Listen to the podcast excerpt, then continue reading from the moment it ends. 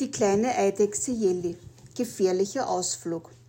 Komm, machen wir etwas, ruft die kleine Eidechse Jelly ihrem Freund Ossi zu.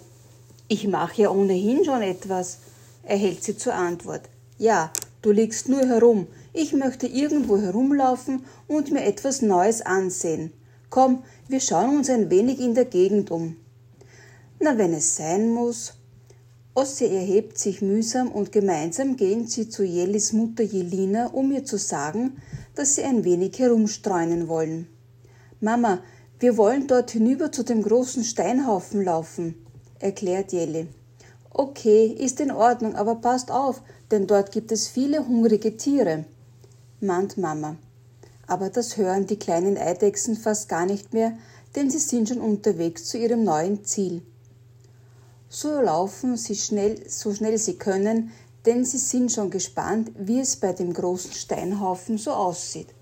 Atemlos kommen sie nach einigen Minuten dort an und es ist so, wie sie sich's vorgestellt haben. Steine, Sand, Geröll und wieder Steine, Steine, Steine. Die kleinen Eidechsen lieben so einen Platz, denn auf Steinen liegen ist ihre Lieblingsbeschäftigung. Deshalb legen sie sich gleich hin, um ein wenig zu rasten. Aber sie sind nicht allein. Hoch oben am Himmel kreist ein Adler. Der sucht nach gutem Futter und ist auf die beiden Freunde aufmerksam geworden. Als die kleinen Eidechsen ruhig auf den Steinen liegen, stürzt sich der Adler hinunter, um die beiden zu fangen.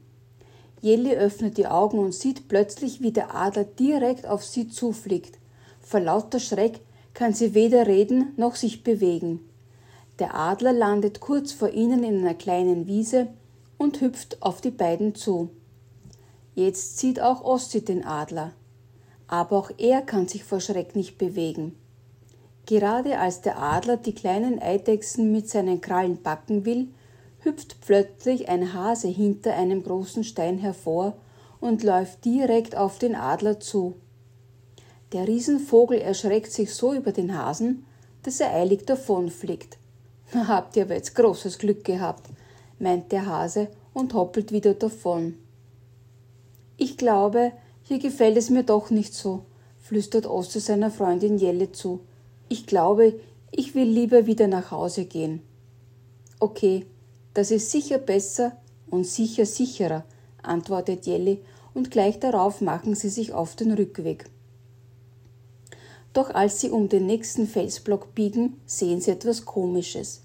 Es ist lang, aber ganz ineinander verschlungen und sieht bedrohlich aus. Während die kleinen Eidechsen noch unschlüssig herumstehen, beginnt das unbekannte Etwas sich zu bewegen und unheimlich zu zischen. Jetzt wissen die beiden, was es ist. Eine Schlange. Eine sogenannte Ringelnatter, die noch dazu gerne Eidechsen frisst. Jetzt müssen die beiden Freunde aber schnell sein.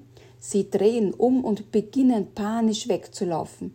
Aber die Schlange hat sie gesehen und verfolgt sie ebenso schnell.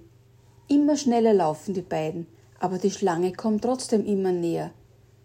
Wir müssen getrennte Wegen laufen, damit die Schlange irritiert ist, keucht Ossi Jelly zu. Gut, du nach rechts, ich nach links und wir treffen uns bei mir zu Hause, schnauft Jelly und biegt gleich darauf scharf nach links ab. Ossi schlägt einen Haken nach rechts und saust weiter geschwind davon.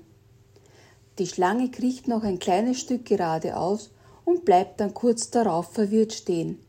Sie weiß nicht, wem sie folgen soll und schlüpft lieber wieder in eine kleine Steinhöhle.